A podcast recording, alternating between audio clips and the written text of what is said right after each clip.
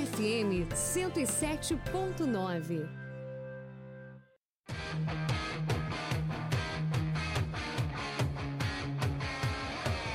Radar na rodada.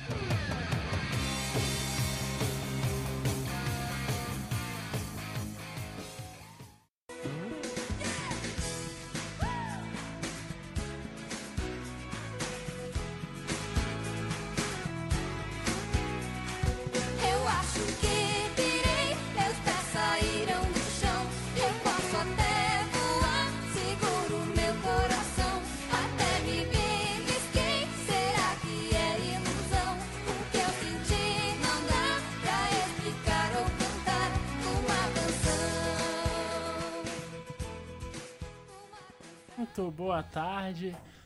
17 horas e 3 minutos, 30 graus em Santa Maria. Parece que é verão, mas não é. Mas, para os gremistas, com certeza o dia tá pegando fogo e ainda vai ter o Internacional à noite. Vamos aí apresentar a mesa aí, porque hoje o dia, hoje o dia tá muito movimentado, né? Teve a loucura que aconteceu ontem lá no Pacaembu. Hoje vai ter também promessa de festa, pode ser pro Inter, pode não ser pro Inter lá no Pera Rio, também vai pegar fogo no Internacional e Flamengo. Então, sem mais delongas aí apresentando a mesa, primeiro ao meu lado direito, Luca de Andrade. Boa tarde, Luca. Qual é a sua, sua, sua previsão para hoje? Boa tarde, Rodrigo. Só queria dizer pra quem gosta do Radar no Rodado, um forte abraço e obrigado. E pra quem não gosta, uma boa tarde. Em homenagem ao Jean-Pierre ontem. É, a gente tem muita coisa pra falar do Grêmio, né? Essa vitória ah, histórica que fez sobre o Palmeiras ontem lá no Pacaembu. E hoje também tem um jogo do Inter, né? Pela Libertadores pra tentar reverter o, o resultado negativo lá de que obteve lá no Maracanã. Agora o jogo aqui no Beira-Rio. Agora aqui ao meu lado esquerdo, Gabriela Machado. Boa tarde, ouvintes. Gabriela Machado. E também Janaína Vire. Oi, Rodrigo, um olá muito especial para quem nos acompanha de casa. Como diz a música do Sandy Júnior, que a gente acabou de ouvir, né? Até me belisquei. Será que é ilusão? Acho que foi essa a reação de todos os gremistas ontem à noite ao assistirem a vitória do tricolor. E essa música que a gente rodou, né, Rodrigo? Inclusive o perfil do Grêmio no Twitter usou para fazer uma chacota com o Palmeiras, né? Pra quem não sabe, o jogo ontem não foi no Allianz Parque, foi no Pacaembu.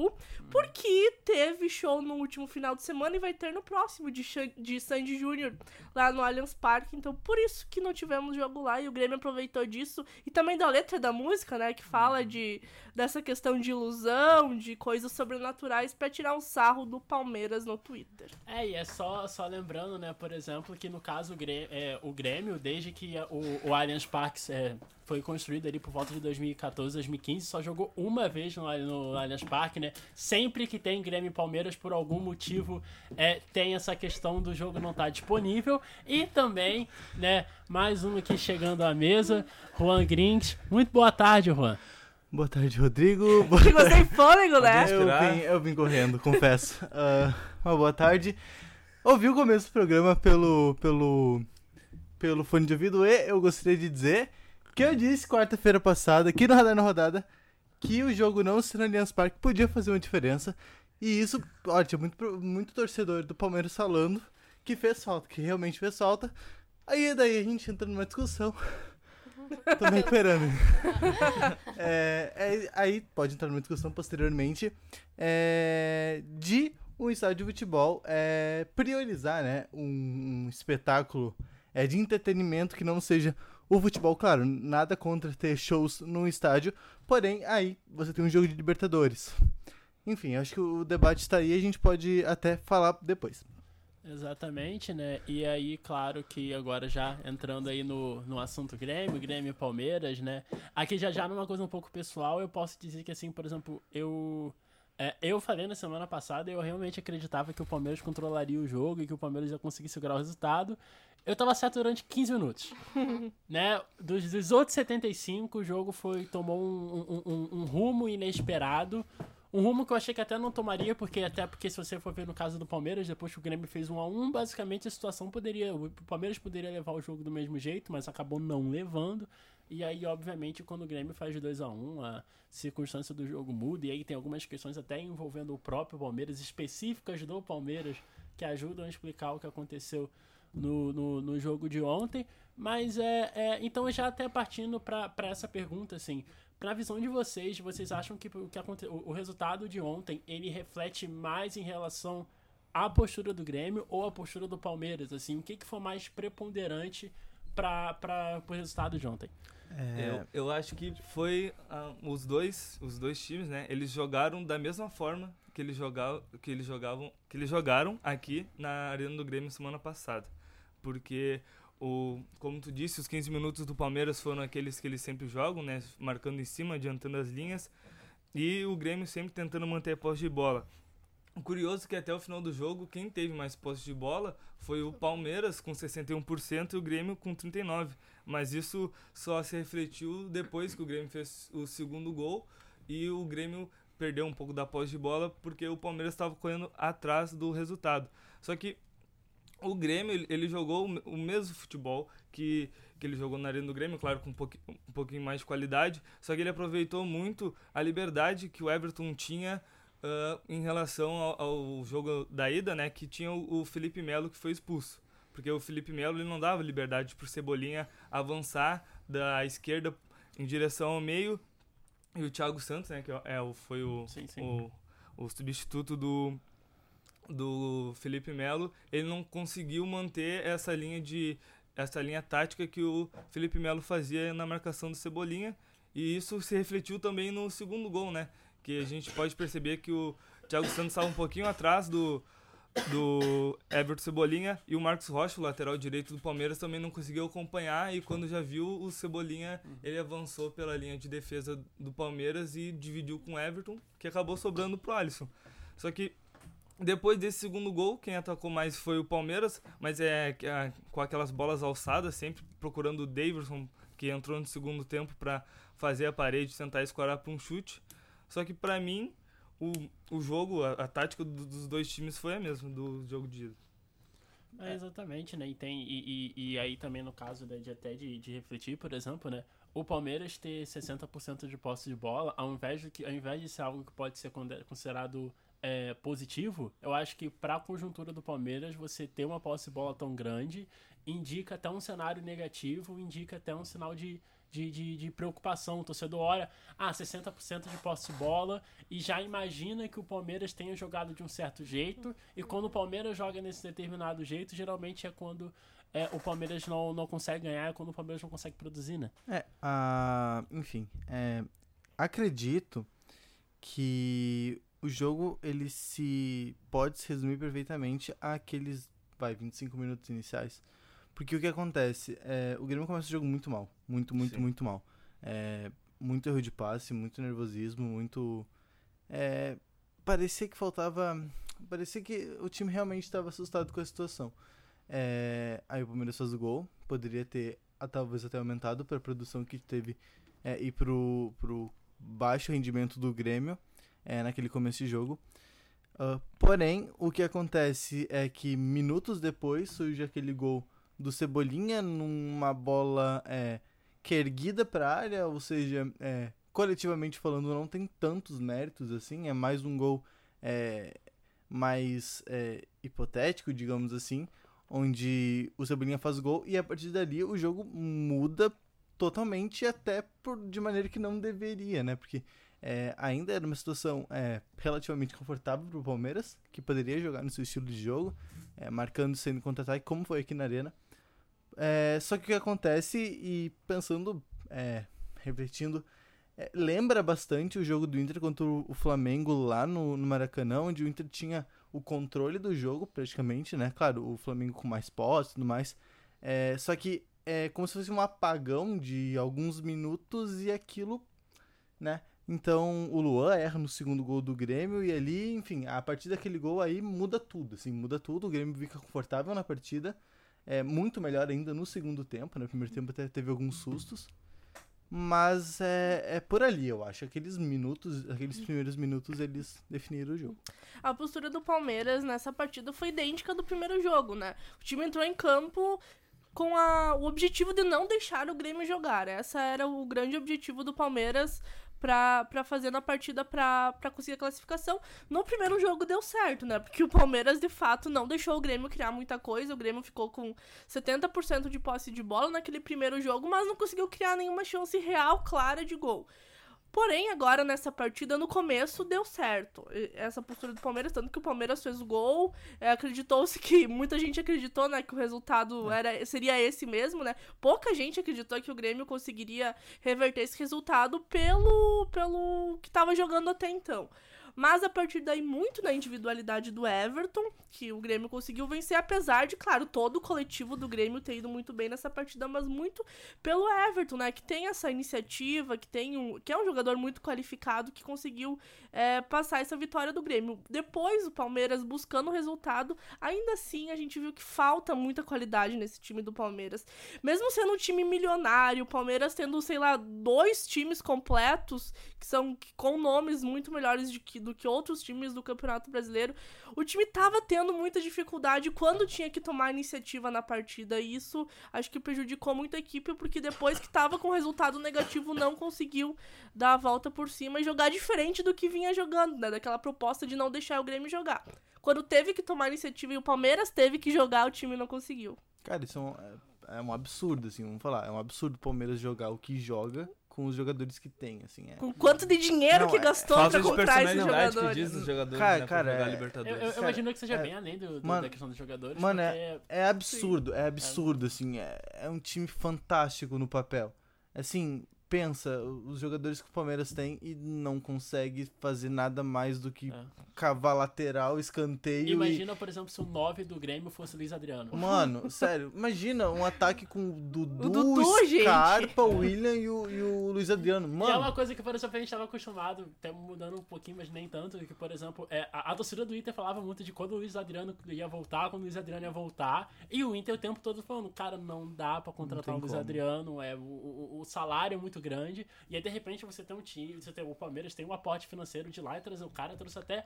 a- a- foi até um pouco surpreendente, né? Porque foi muito assim. Quando foi ver, fechou. Foi do e, nada, né? E foi, foi um pouco do nada e tal, assim. E consegue trazer esses jogadores que, pra equipes grandes, mas não. É, é, tipo, pra equipes grandes, equipes estabelecidas financeiramente, é muito difícil. E aí, como vocês mencionam, é, é, é- é complicado. É complicado de ver. É, é, é um time que se arrasta muito quando precisa do resultado, né? Quando tem o, o- lado psicológico também é complicado, porque todo, toda aquela toda aquela força psicológica que o Palmeiras tem quando tá na frente, aquela convicção que o Palmeiras tem quando tá liderando de que vai conseguir, que vai conseguir neutralizar, que vai conseguir quebrar o ritmo do jogo, quando é aquela coisa, é aquela coisa do, do quebrar o ritmo, do destruir, mas é quando é o Palmeiras tem que propor, você você Horrível. sente que é que, que, é, que é bem é, é bem arrastado a questão, né? E aí não tem como, você tem que é um tipo de coisa que você tem que chegar e você é você começa a ver é uma questão, por exemplo, do, do, do treinador, dá pra ver que é muito nítido essa questão, né? De que até onde o, o, o, o, o treinador chega, por exemplo, o futebol que, o- que o Grêmio praticava na época do Filipão também não, não era um, um futebol que enchia os olhos, e obviamente era um elenco bem mais limitado até do que o elenco de agora. Ainda era um Grêmio ainda numa fase bem é, incipiente na, na recuperação. Já existia recuperação financeira, mas ainda não se Era no refletia começo, no né? nível técnico ainda. Tinha alguns caras, por exemplo, Guilherme Mamute jogava, era titular no time do Grêmio, assim, e... e- enfim, Mamute que, jogou, que foi, jogou, por exemplo, caiu com, com O Pedro, com o Rocha so, o Pedro Rocha sobe com o Filipão, né? É, Sim, o Filipão que lança o Pedro Rocha. Na época ele era contestado, né? Sim, Depois sim, que ele virou sim. uma Ele referência. foi, É, ele foi contestado durante um bom É, tempo. É, né, ele, o ele próprio sobe, Roger, ele sobe como Roger. centroavante, na real, né? É. E daí, na verdade, até depois do, de 2016, que ele decide a final da Copa do Brasil, em 2017 ele ainda é criticado. Cara, ele vai ser unanimidade no segundo semestre de 2017, quando ele tá pra sair, quando a torcida começa a, a valorizar o Pedro Rocha como, como Sim, foi muito engraçado, porque, por exemplo, a consolidação do, do, do, do Pedro Rocha foi a fase de grupos de 2017, É. né? E aí ele teve ali, por exemplo, e quando, e quando por exemplo, o Grêmio chegou nas quartas de final contra o Botafogo, né? Era o Pedro, o, o- o Pedro Rocha era, o gran, era um dos grandes nomes do time do Grêmio. E aí houve a preocupação de que assim, o Pedro Rocha vai ser vendido e o quanto que isso pode atrapalhar o Grêmio. Enfim, o Grêmio acabou. Acabou ganhando, acabou passando pelo Botafogo, passou pelo Barcelona depois, se eu não me engano, Barcelona e Guayaquil. também pelo, pelo, Lanús. pelo Lanús, né? As pessoas podem até dizer que foi uma tabela facilitada, Foi. mas enfim, foi, né? Foi. não, claro que foi, mas é que faz parte. Por exemplo, podia Faz ser o parte- Santos Faz no lugar parte do porque Barcelona. o Palmeiras, que tinha esse status, foi lá e perdeu dentro de casa pro Barcelona. É, exato. Então, E certos, tem, que- e certos tem. questionamentos que a gente tem do Palmeiras de hoje em dia, ele, ele, eles se partilham desde aquela época. É. Né? Você vê, por exemplo, você ver os senadores do Palmeiras que, que tiveram nos últimos anos, assim, teve, teve o Marcelo Oliveira, teve o Cuca, teve o. Roger. Aí teve um breve período ali de Eduardo Batista e Roger, mas foram. Eles não chegaram a jogar fases agudas, por exemplo, de. de... eu acho que o o Roger ele faz a melhor campanha da Libertadores e ele é demitido. Daí. Isso aconteceu duas vezes. Aconteceu, isso aconteceu com, com o Atlético Mineiro. Me ajuda a te ajudar. Aconteceu com o Atlético Mineiro em 2017 e com o Palmeiras em 2018. É muito doido. É. O Eduardo Batista aconteceu algo parecido também, mas enfim, o Eduardo Batista não conseguiu acumular outros trabalhos depois, né? Mas aí tem essa questão do, do time de dificuldade com bola. Era assim com o Marcelo Oliveira, que olhava assim, nossa, esse time tem, já tem um time bom, já é um time qualificado, e esse time, esse time se arrasta em campo. E aí, quando no último ano do Cook, em 2017, tinha essa questão da sensação, um time muito mecanizado, um time que, que não tem. é, não, tem não tinha a menor fluidez pra atacar, pra propor o jogo.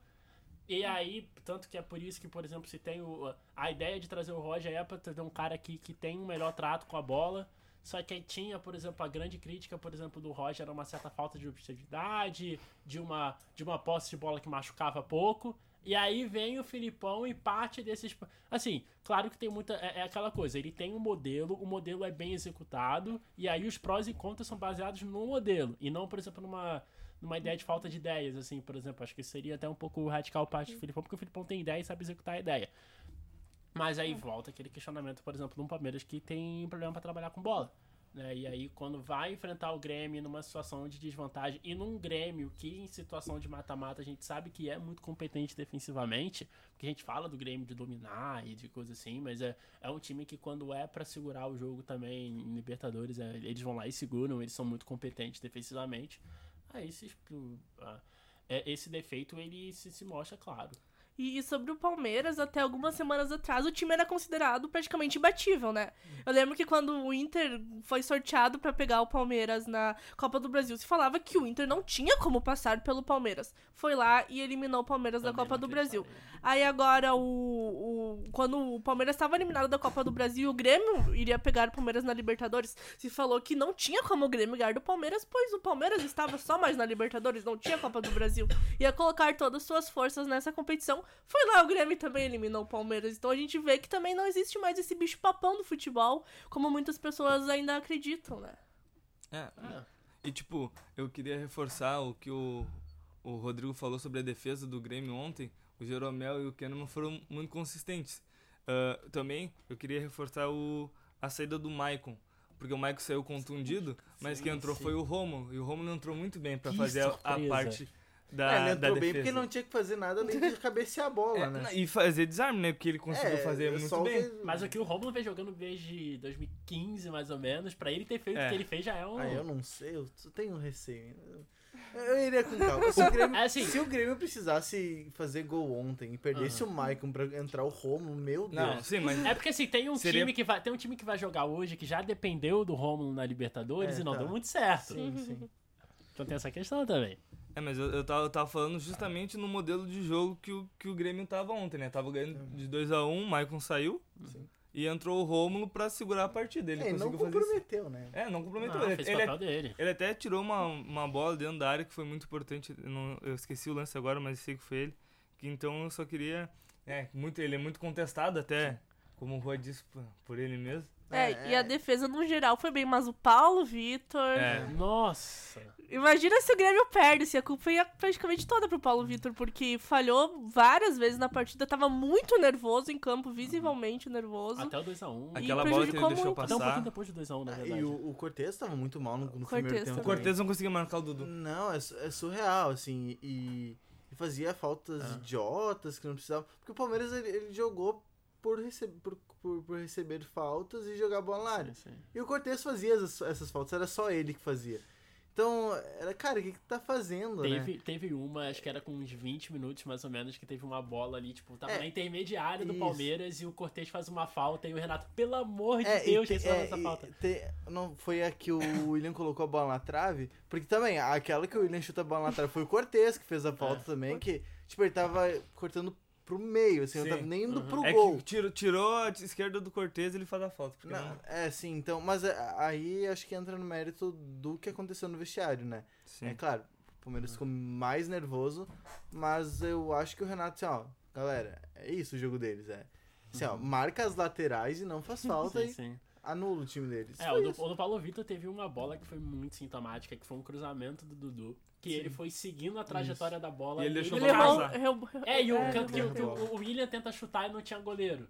Sim. Parecia, por exemplo, sei lá, você tá jogando contra o Havaí, a bola vai pelo vento e o, e o goleiro Uhum. é traído pelo vento. Assim, parecia que, que, que era uma coisa assim, mas você vai ver, não tinha, não tinha um fator climático envolvido ali. Mas- Era uma total falta O de tempo de gol, bola o do gol Paulo que saiu mesmo, tipo, foi ele que socou a bola no pé do, do jogador do Palmeiras. Exatamente. É, uma bola ali pra encaixar, É. ou, sei lá, força Uhum. uma falta ali, não sei. Porque, porque pro goleiro sofrer falta, trancar a situação não precisa de muito, assim. Precisa de muito pouca. É, é, tipo, é só praticamente o atacante encostar nele com um pouquinho mais de intensidade, deu. O juiz vai, vai cair.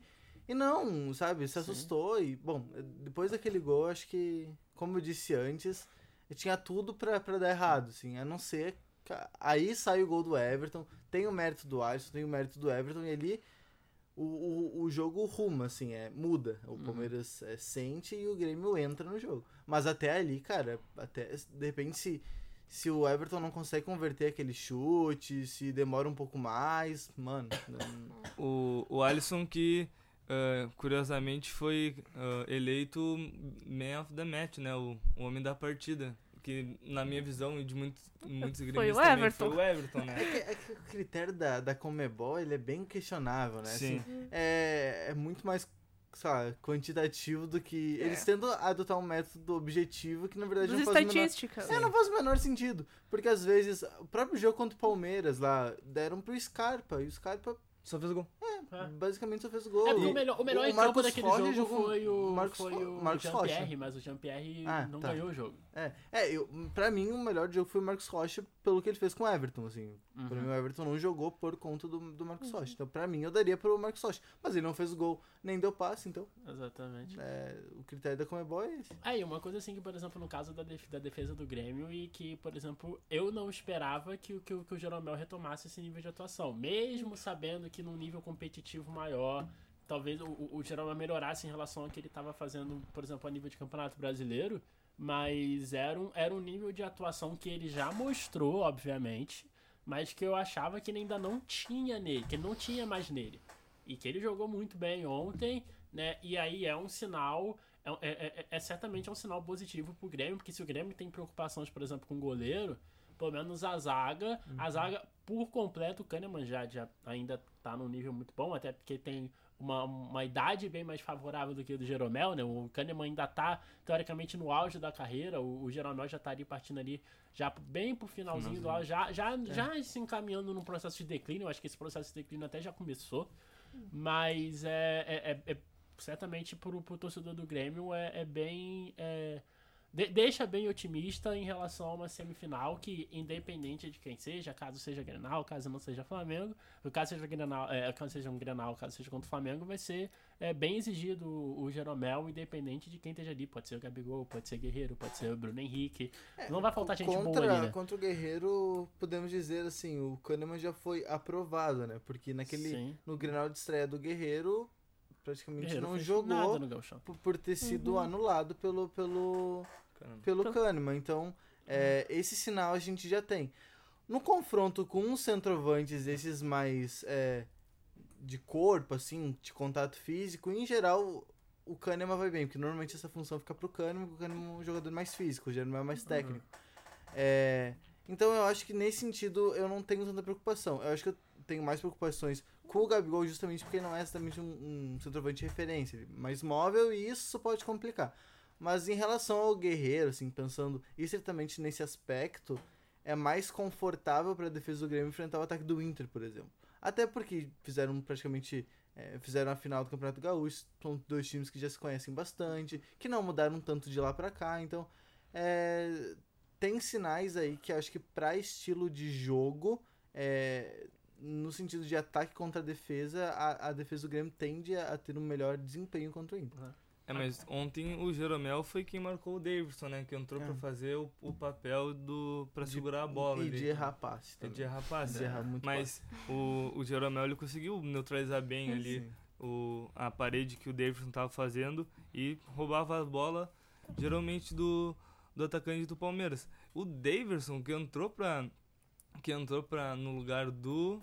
Não me, se eu não me Ele engano. entrou no lugar do William. Do- isso, acho. do William- Acho que foi do William Bigode. E ele só reforçou o, o estilo de jogo do Palmeiras, né? Que é uma bola longa pro, pra ele e ele escorar pra alguém chegar. E graças muito ao Jeromel isso aí não deu certo. Não, é, ele, é- ele é um especialista na primeira bola e, e, e, e o, o, o Filipão salvou o Davidson dentro do, do, Palmeiras.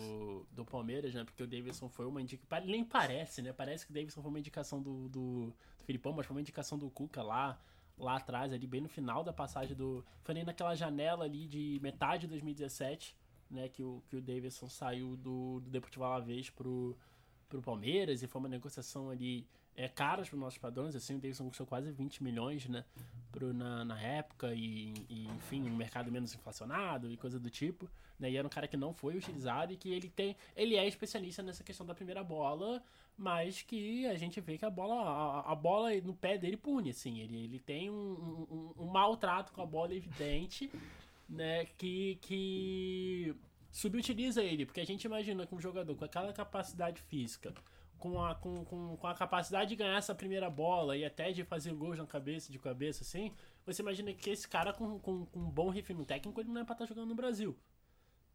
Né, ele tem, é, é- é um cara que, se você olha pra ele fisicamente, você imagina ele rendendo em algum nível na Europa. E aí, se esse cara, nessa idade, ele tá aqui, e aí você começa a perceber os motivos. Por que, que esse cara não tá jogando num nível mais alto? E aí você vai ver que, tecnicamente, ele é um cara que deve muito, e deve em, em- em coisas, assim, relativamente básicas, né? É aquela coisa de que tem jogadores que têm a impressão que não fizeram categoria de base. O Davidson meio que vai nessa linha, sabe? De que fal- tem algumas coisas um pouco básicas no jogo, básicas da posição dele, que ele tem muito de. que ele até consegue fazer, mas a falta de naturalidade porque ele, que ele, que ele faz isso faz com que seja mais difícil para ele repetir o- o- os movimentos assim de, de, de maneira eficiente. Pois é. Você quer falar do Inter agora, Jess? A gente tem o FSM Futsal também, que acho que é importante É dar uma importante. passadinha. É, Jogou no último sábado, empatou em 2 a 2 com o Paulista. É um jogo que, Que não é de São Paulo, né? que não é de Não. São Paulo. É o Importante Pau- destacar. Paulista mais fake da. Paulista é de Pelotas? É, Paulista de Pelotas. Pelotas, o time né? da UFPEL, na verdade. Isso, então, UFPEL. era um confronto de universidades federais aí do interior Ó. do Rio Grande do Sul. É, Clássico. Clássico, por que não? Pode dizer que sim. Bom, é, foi um jogo, assim, bem estranho. É, a sensação que dava é que. Assim, a- o Paulista não tinha mais o que disputar, ele ficaria naquela posição e ponto. Não, não tem o que fazer. É, a UFSM também é, não, teria, não, tem, não teria a possibilidade de trocar de posições no grupo, porém, com uma vitória, ela ficaria na terceira colocação geral. O que acontece com o time que fica na terceira colocação geral? É, ele pega o segundo melhor time que passar dessas preliminares que vão ter agora, entre o terceiro, que são dos ti- os times que ficarem em terceiro e sexto lugar dos dois grupos, ou seja, algumas pre- preliminares.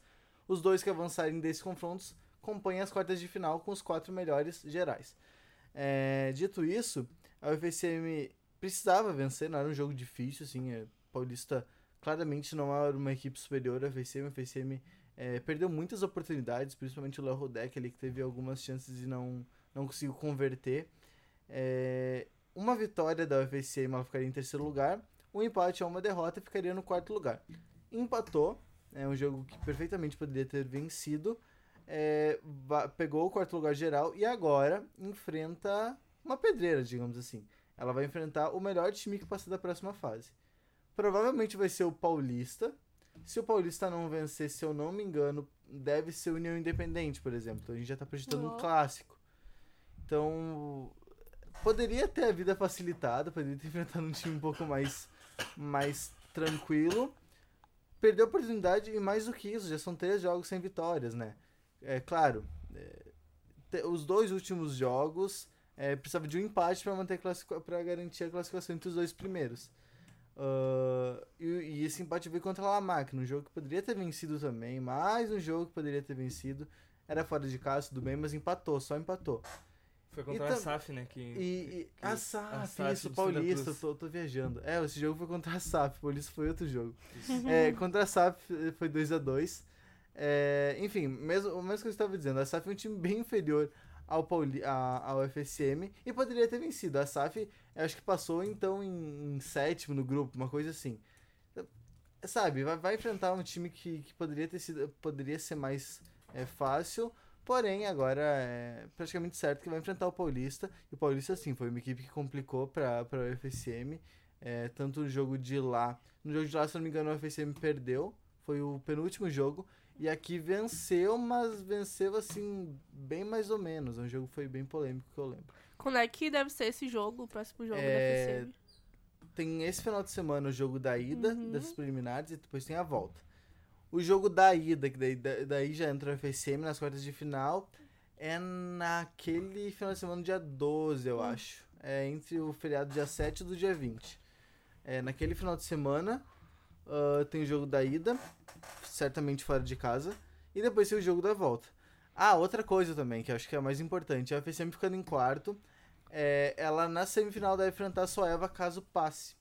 Se ficasse em terceiro, a Soeva seria um adversário Pra final. só pro final. Então tem isso, acho que é mais importante ainda esse aspecto. Enfim, podia ser uma final, né? O FSM e a Soeva quiseram Final histórico. que fez um bom jogo, né? Fez um bom jogo aqui no Farrezão. Mas isso vai ficar pra semifinal, caso a UFSM passe e caso a Soeva que vai passar passe também. E também teve uma disputa interessante na última rodada, só pra finalizar, entre Ari e Palmeiras. Palmeiras que é de São Gabriel, a área de Rosário do Sul. É, o Palmeiras estava à frente, estava pegando a última vaga do grupo e a área era o primeiro time fora da classificação. O São Gabriel conseguiu tomar 4 a 1 fora de casa.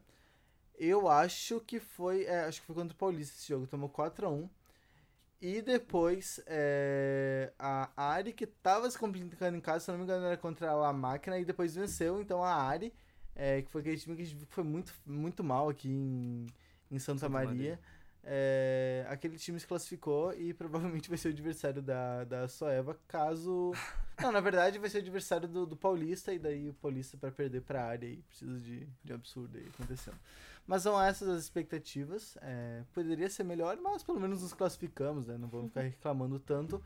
É, ficar entre os quatro primeiros da, da Série Ouro, com certeza não era alguma coisa que era projetado para esse time, ainda, ainda que o trabalho fosse consolidado, fosse trabalho de longo prazo. Mas assim, se dissesse isso pra gente três, quatro meses atrás, ninguém ia, ia reclamar. Então, analisando no contexto geral, foi uma boa primeira fase da UFSM, mas que precisa voltar a vencer para continuar avançando e, e ver até onde vai esse sonho do título da Série Ouro. Exatamente, agora 5 horas e 35 minutos, a gente segue aqui com, agora com o Internacional até aí o final do programa, aí a gente seguindo esses próximos 25 minutos falando do Esporte Clube Internacional, que tem uma decisão pela frente, é o segundo ato aí do jogo de quartas de final contra o Flamengo, né, e aí Lembrando, no caso do, do Flamengo, se o Flamengo passa hoje, é a primeira semifinal que o Flamengo joga desde 1984. Eita!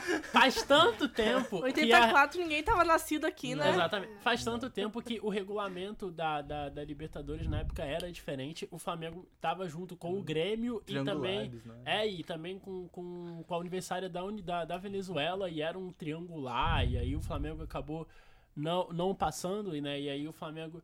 O, Flamengo já estava há mais de 10 anos sem disputar uma, uma, uma quarta de final, né? A última quarta de final que o Flamengo jogou foi aquele Flamengo e América, né? Com o, Do Cabanhas? que o Flamengo tomou 3 a 1 do América no, no Maracanã, mesmo tendo ganho do, do México, né? E aí agora jogando a primeira quarta de final na década, mesmo já tendo jogado quatro Libertadores no currículo, e pode passar a primeira semifinal desde 84. O Internacional pode ir para sua segunda semifinal desde 2015, né? 2015 enfrentou aí o, o, o Tigres no México, né? E, e também, claro, Jefferson. e também, claro, em, golaço. em, 2000 e, e- em 2010, quando ganhou o título, passou pela, pela semifinal. Salvo me engano, jogou semifinal em 2011 também com o Santos ou não chegou a ser semifinal? Eu acho que não foi semifinal. Eu acho que foi quartas de final. Que é aquele jogo que o Neymar destrói tudo, né? Exatamente. Se eu não me engano, Acho que foi, é quartas. foi quartas de É. Porque, é, é, foi quarta de final, sim. Então esse é o, o, o, o plano, né? O Inter, com certeza, aí nessa, nesse século é o time que tá mais acostumado a chegar nessas fases decisivas. O Flamengo, mesmo com, com dinheiro chegando nos últimos anos, ainda tem essa questão dessa dificuldade de dar esse salto na competição internacional, né? 2 a 0 Flamengo no primeiro jogo, né? Primeiro aí uma, uma avaliação de vocês do que aconteceu semana passada, já que o jogo foi depois da da Do rodada a rodada. do rodada e a pergunta não tem outra pergunta, né? Tem chance pro Internacional? Ainda existe a possibilidade pro Inter hoje? Eu acho que tem chance, né? Mas tudo passa por uma postura diferente da postura do Inter no último jogo. Até porque no último jogo jogou fora de casa, enfim. Agora o Inter entra em campo desclassificado. É isso que os jogadores têm que ter em mente. E tudo que eles conseguirem é lucro, né? Então tem que entrar em campo com uma mentalidade de buscar o jogo, de tentar atacar e tentar fazer um gol. Pelo menos no primeiro tempo, né? Porque se for pro intervalo, ainda com essa desvantagem de 2 a 0 vai complicar, né? Tendo que fazer dois gols aí nessa última etapa, em 45 minutos. Acho que passa muito uma vitória do Inter hoje, e, e são dois gols que o Inter precisa tirar, né? Pelo menos dois gols pra levar pras penalidades e três, né? Pra conseguir vencer no tempo normal.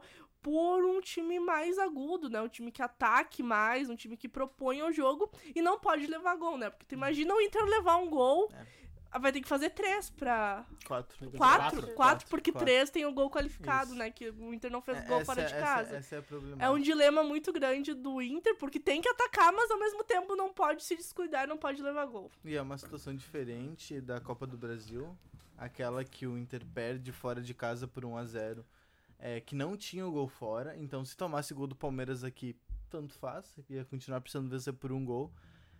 E também é, o Palmeiras, ele não é tão perigoso é, ofensivamente, né? A gente, inclusive, discutiu isso agora há pouco, há pouco tempo.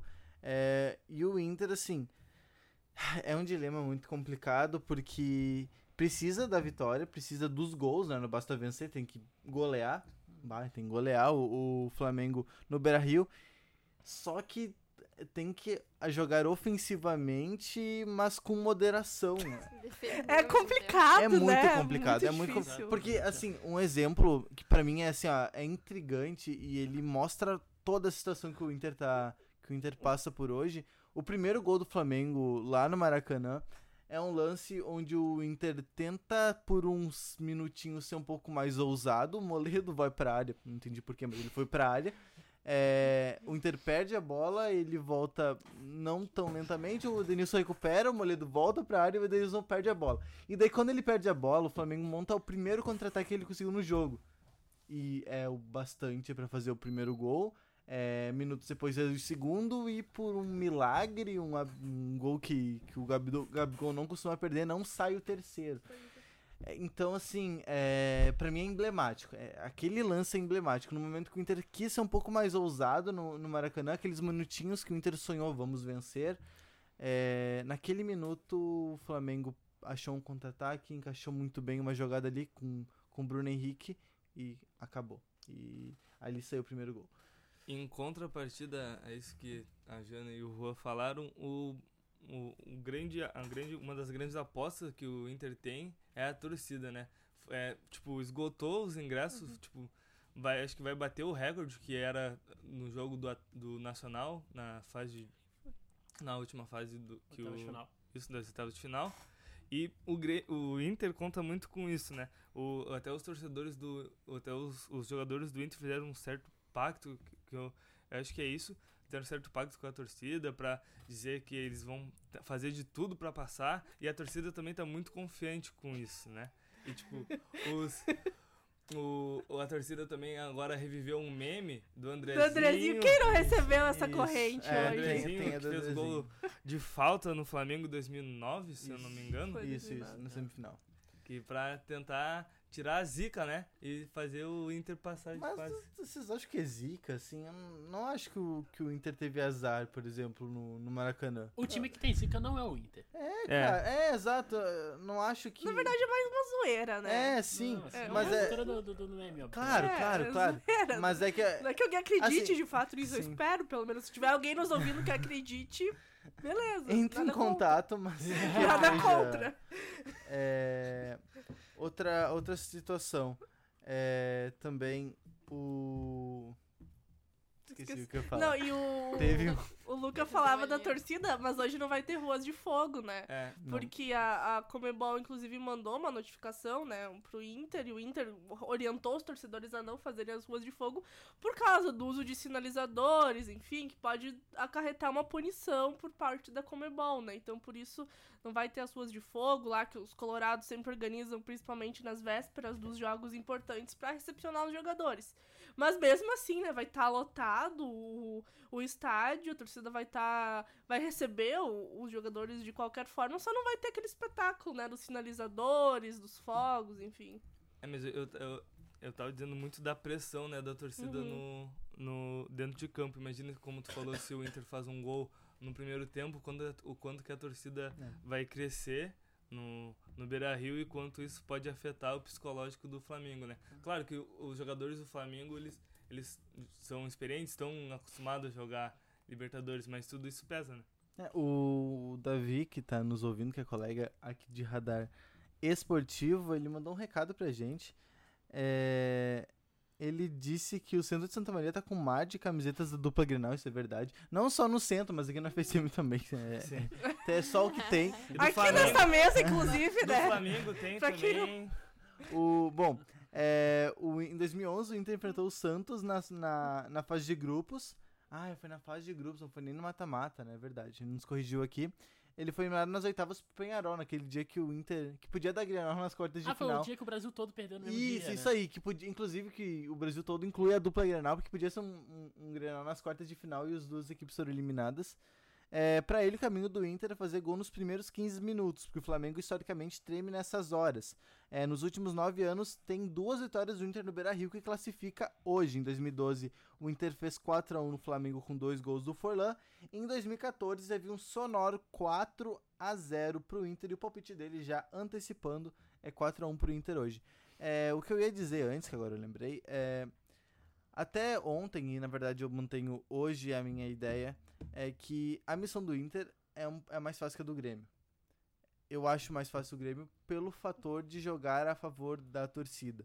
É, o Grêmio, independentemente do que acontecesse, pelo menos o primeiro tempo inteiro, ele ainda teria uma torcida toda contra ele. Precisaria enfrentar o Palmeiras, que é absolutamente muito retrancado. É um time que se defende muito bem, que se defendeu muito bem aqui na Arena, que anulou o Everton, que, que anulou praticamente todas as investidas ofensivas do Grêmio. E o Inter, assim, é... o Flamengo, defensivamente, ele se mostrou com muitos problemas. E no segundo tempo, lá no, no Maracanã, quando já tava 2 a 0 passou por maus bocados a defesa do, do, do Flamengo. O Nico Lopes perdeu uma boa oportunidade, é, mais de uma boa oportunidade, só que teve uma mais emblemática, que ele, que ele chuta pra fora. Mas Que aquele, ele tinha um cara livre pra ele aqueles minutos finais no Beira Rio ficou claro assim, a deficiência defensiva do Flamengo. É um time que, que não se garante. Não vejo a defesa do Flamengo é, com, com, com bons olhos nesse momento. Eu acho que falta muita coisa ainda. Agora, Léo Duarte saiu, né? é, o Léo Duarte saindo, não tem um milharão pro jogo de hoje. O Cuejar quase ficou fora, agora que foi convencido a jogar o, o Flamengo, mas a jogar daquele jeito, né? Ele querendo sair, tá meio brigado com a torcida. Não sei se tem um bom clima dele com, com os outros Algo jogadores. me indica, pelo menos internamente, o clima entre Coeja e o Flamengo sim, ainda se demonstra bom, assim, É. né? Porque teve, no, o Coeja agora foi pra, pra, pra representação em, Uhum. né, acho que segunda-feira, se eu não me engano, ele se, se apresentou pro time, né? Eles estão ali, eles estão ali em Viamão, perto de Porto Alegre, né? E, e a to, tipo, o, o, a delegação do Flamengo, assim, tava toda... É, o, sinal é que era um sinal positivo, da Positivo. recepção do, do, do Coelho, até porque internamente no grupo o Coelho sempre foi um cara muito, muito bem considerado, assim, entre, o, entre os jogadores. Agora, é, assim, como o Luca falou, um gol no começo. é, a torcida inflando, a torcida apoiando. É complicado. E, e o Flamengo, assim, levar todos esses anos sem chegar numa semifinal pesa. Tá, entra muito na parte é, é, da áurea, de, de coisas que transcendem a lógica do futebol, mas tudo isso pesa né, pesa, a torcida, claro que eles sabem que se forem eliminados a torcida vai pegar muito pesado, porque vai sobrar só o Campeonato Brasileiro, que é muito pouco, né, por todo o investimento que o Flamengo teve. Isso pesa, em determinado momento do jogo pode pesar, e o Inter pode ter isso a seu favor. Então, isso que, é, isso que é uma coisa engraçada, acho que eu já até mencionei isso, assim, né? É que, por exemplo, existe no caso, se você for ver, por exemplo, o torcedor gremista, né? Ele, ele tem aquela coisa do, ah, os fatores que transcendem o futebol nos favorecem. No caso do Flamengo, os fatores que transcendem o futebol nos atrapalham. É sempre. Principalmente depois que o dinheiro veio. Porque antes do dinheiro vir, não era assim. O Flamengo era. O, o Flamengo era um time, assim, que tinha, um, tinha alguns times, assim, miseráveis, assim, né? De. de, de, de, é, de competições, por exemplo, como o Campeonato Brasileiro. O Flamengo teve pelo menos umas quatro ou cinco campanhas, assim, de, de, de quase rebaixamento nos últimos 15 anos, por exemplo. Teve 2004 que quase caiu, teve 2013 que quase caiu, teve ali 2006 também que foi muito mal. E eram times, assim, muito ruins. Mas, por exemplo, um time de 2013 que era um time muito ruim, foi um time que foi lá e, por exemplo, ganhou do campeão brasileiro, que era o Cruzeiro, que, que, que nadou de braçada no brasileiro, né? E que depois também, claro, que teve uma vantagem de ter um Atlético Paranaense e ter um Goiás na fase decisiva, e que claramente sentiram jogar no Maracanã, né? O Flamengo teve isso a seu favor, mas era aquela coisa de que era um time que os fatores que, trans, que transcendiam o futebol jogavam a seu favor. Mas depois que o dinheiro veio, a lógica mudou. Principal, e o que mudou e o que traumatizou a torcida do Flamengo foi aquele foi aquela eliminação 2017 pro São Lourenço. Foi, teve o, o, o, o prólogo que foi a eliminação pro Leão em 2014, mas ainda era um outro time, ainda era um time ruim, o Leão era mais time que o Flamengo.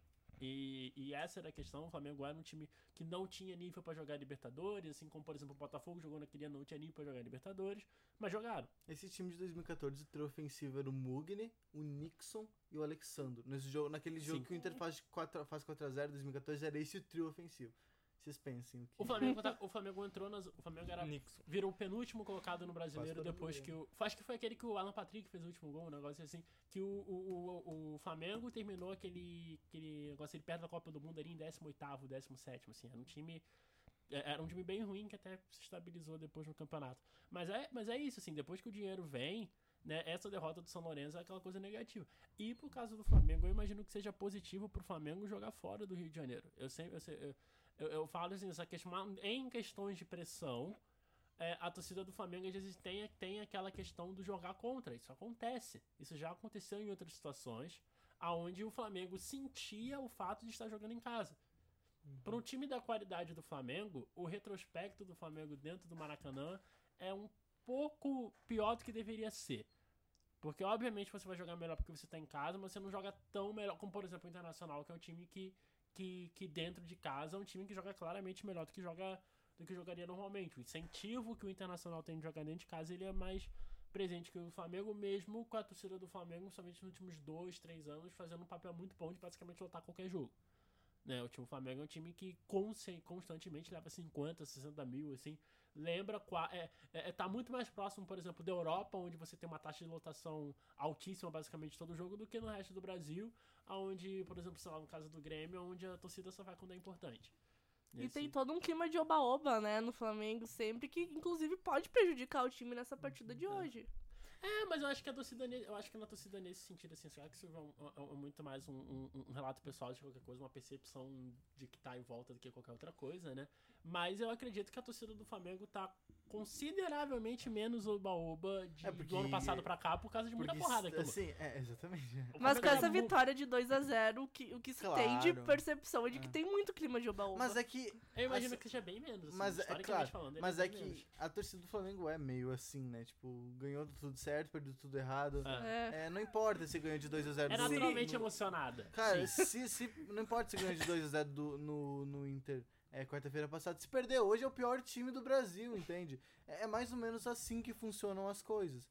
É, então, é tudo. E, e por não ser no Maracanã hoje, pode ser até um fa- fator positivo, né? Porque, cara, o que a gente viu ontem no, no Pacaembu. Aham. Cara, o segundo tempo era só vai em cima do Davidson praticamente. O Sim. Davidson errava um passe, era vaia. Errava alguma coisa, era vaia. Apoio muito pouco, isso também pesa, né? É. Então, por esse ponto também é positivo pro Flamengo até. até Imagina se o Flamengo e Emelec tivesse 1x0 Flamengo só com no segundo tempo. Como é que ia ser? Claro. Ia ser uma coisa assim, uma coisa que, que, que já aconteceu outras vezes, assim, né? O Flamengo, o Flamengo e Cruzeiro, quando o Flamengo foi eliminado da Libertadores. O clima no final do jogo era. O, o clima daquele jogo como um todo foi muito ruim pro Flamengo. Era, era desconfortável o Flamengo jogar no Maracanã naquele momento. E era um momento que, que, que necessitava de apoio, por exemplo. Aí É, e- acabou o Mas jogo. é, ser. nesse ponto de vista, é, eu não vejo a torcida do Inter jogando contra nesse sentido ao Inter.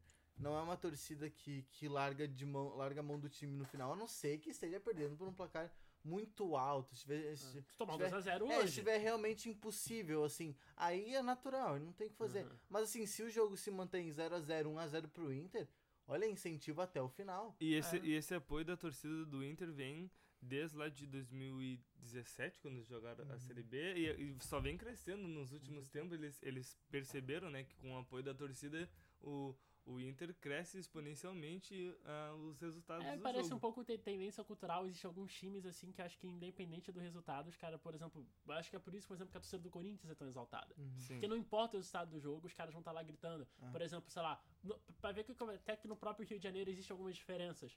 A torcida do Vasco não costuma ter essa característica. O Vasco costuma ser muito mais, se assemelhar muito mais ao Corinthians nesse caso do que ao Flamengo. Assim, é um time mais difícil de largar de mão.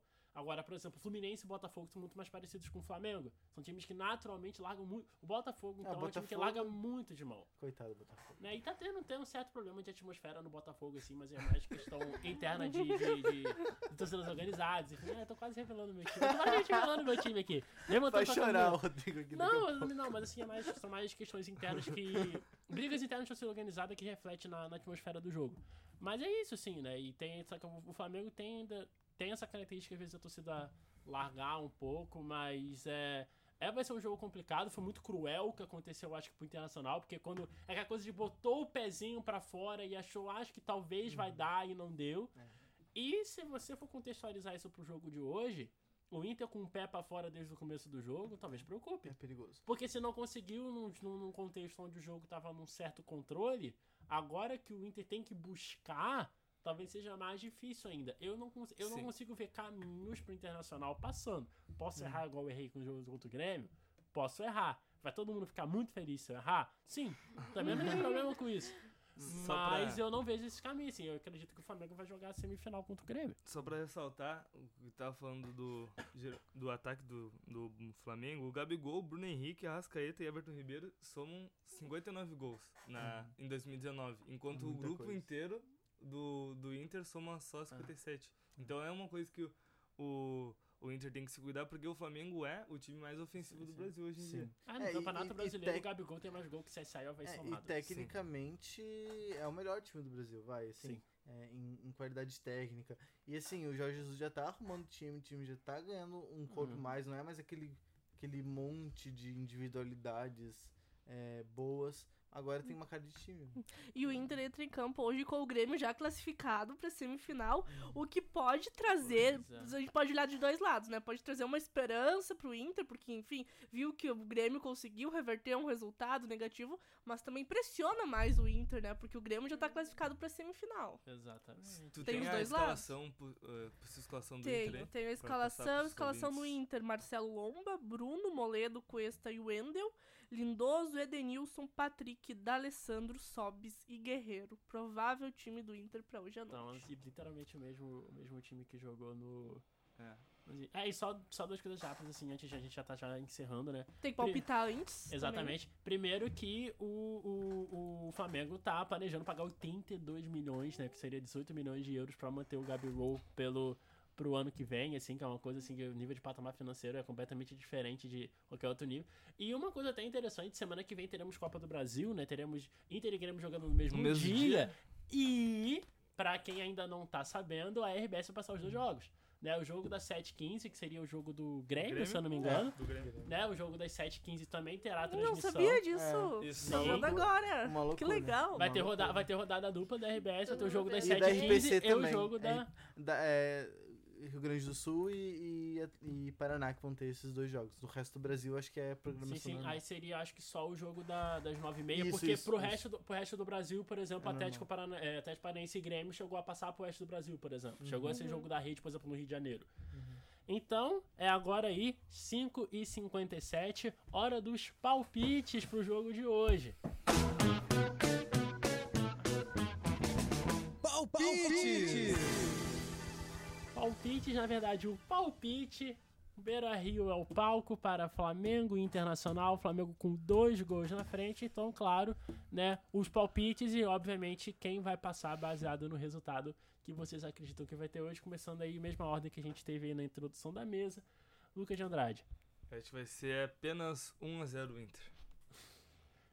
Gabriela. 2x1 pro Inter. Janaína. Eu acho que vai ser 1x0 pro Inter também. Eu vou de 3x1 pro Inter. É... 2x0 Flamengo. Ô, louco! Então podemos ver que todo mundo tá apostando que o Inter não, Eu- eu não e- classifica hoje. Eu e o, O Gabriel Rodrigo... de Davi 4x1. Eu, eu e o Rodrigo apostamos 2x0 pro Flamengo semana passada, né? Isso precisa ser dito, nós Isso é acertamos. verdade. né? Então a gente tem, tem moral. Credibilidade. Exatamente. Né, encerramos aí o radar esportivo de hoje, né? O, radar- o radar a rodada de hoje. Lembrando que a nossa programação da semana não para, né? Além do radar, do radar a rodada hoje, a gente tem Planeta Oval amanhã. E sábado teremos aí o, o, o radar esportivo, né? Então, três vezes na semana a gente aí. Em- é, aparecendo aí na UniFM, né? Então, muito obrigado por todo mundo que assistiu o Radar a Rodada de hoje. Voltaremos semana que vem com os classificados para semifinal e Copa ao jogo de volta da Copa do Brasil. Então, ainda vai ter muito papo. Você ouviu Radar na Rodada, um programa do projeto de extensão Radar Esportivo, jornalismo de multiplataforma. UniFM 107.9. A universidade em sintonia com você. 17 horas e 59 minutos.